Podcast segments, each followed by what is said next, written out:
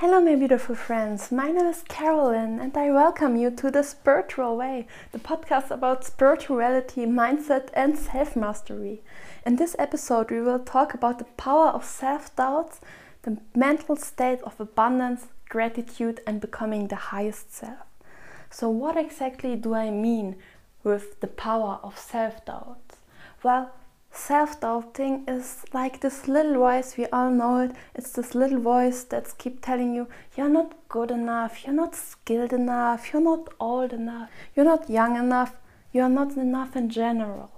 And this little voice is something so powerful within you because it shows you where your superpowers are. What do I mean with that? Well, your self doubts show you where you have potential because the self doubt show you where you are not satisfied with yourself. And when you are not satisfied with yourself, there's a meaning of potential and blockage. And this blockage can be released, and behind this blockage is something that you are really good in. So self doubt just show you where you have your inner blockages that you can release and that will give you a bigger skill a bigger value in being on this planet. And this will lead or blockages and self-doubt leads to a state of unsatisfaction. And to be real unsatisfaction is one of the most beautiful feelings ever. Why? Why do i say that? Well because unsatisfaction is a creative state of being let me say that again unsatisfaction is a creative state what do i mean with that well, I mean with that, if you are satisfied, you don't want to change anything. And if you don't want to change anything, there is no development. So, the opposite thing, if you are unsatisfied, you have the craving to change anything. You want to develop yourself. You want to become better, to be better, to be more, to be less, to be to express yourself more. And this is why self doubts and unsatisfaction are so beautiful feelings because they show you your potential.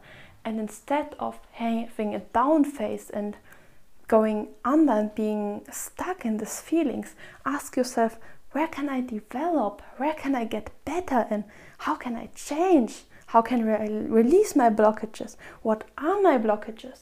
What do I want to create more? How do I want to express myself more? How can I make this world a better place? And this is what these feelings are for. Negative feelings are not bad, they just show you potential you have within yourself, but blockages that do not let you get to this potential and fully express and expand in your highest self.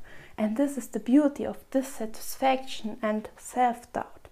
How do you learn to release these blockages? Well, or how do you learn to see the self doubts clear? Well, the first step is to enter a state of silence. What do I mean with that? If you're entering a state of silence, it does not mean that everything within yourself has to be silent, because this would be pure harmony. And pure harmony is not dissatisfaction.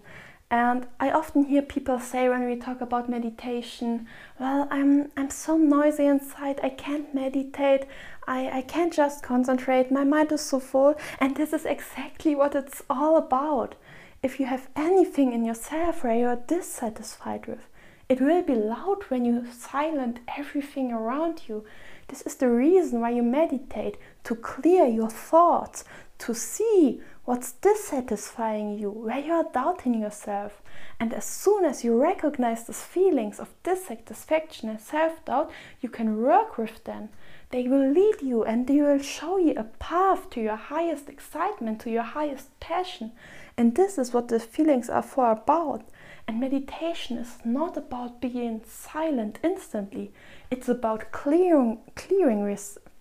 It's about clearing yourself because in our society there are so many blockages that we learn since we are a child and to release all of them there has to be inner noise because if there wouldn't be the noise you wouldn't notice these blockages you would think everything will is all right with that but you're so high in your mind you're not satisfied with being with being put low, with being played small. You don't want to play small. You want to play big and grow big and expand your inner passion. And these are the beautiful feelings of doubting and dissatisfaction to create and expand and release everything that's holding you back. So, the first step is to enter a state of silence. The second step is, is to enter a state of gratitude. Why should you enter a state of gratitude if you are in a state of dissatisfaction? Let me explain. As soon as you enter a state of gratitude, you are in a state of receiving. Because receiving is a state where you can get something, but as long as you feel like you lack something, you can't receive because it's always too little to you.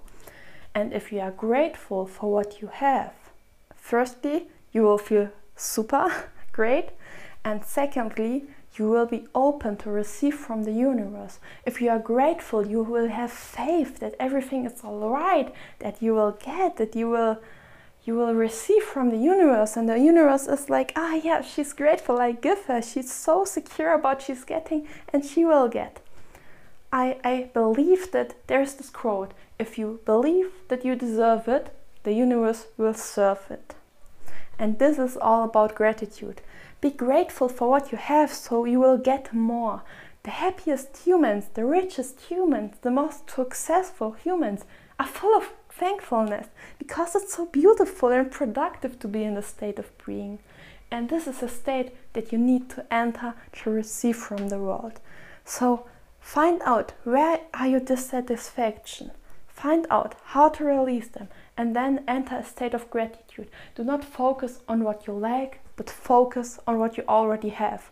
So what you already have can expand and you what you lack will just fade away.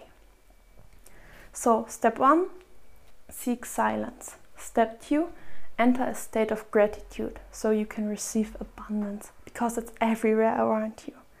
And with these words, I will finish this episode. Thank you for tuning in. Thank you for listening. If you have any questions or just want to chat, please contact me on my social media. I love to connect with you guys and I wish you a wonderful day and a blissful experience of life. Namaste.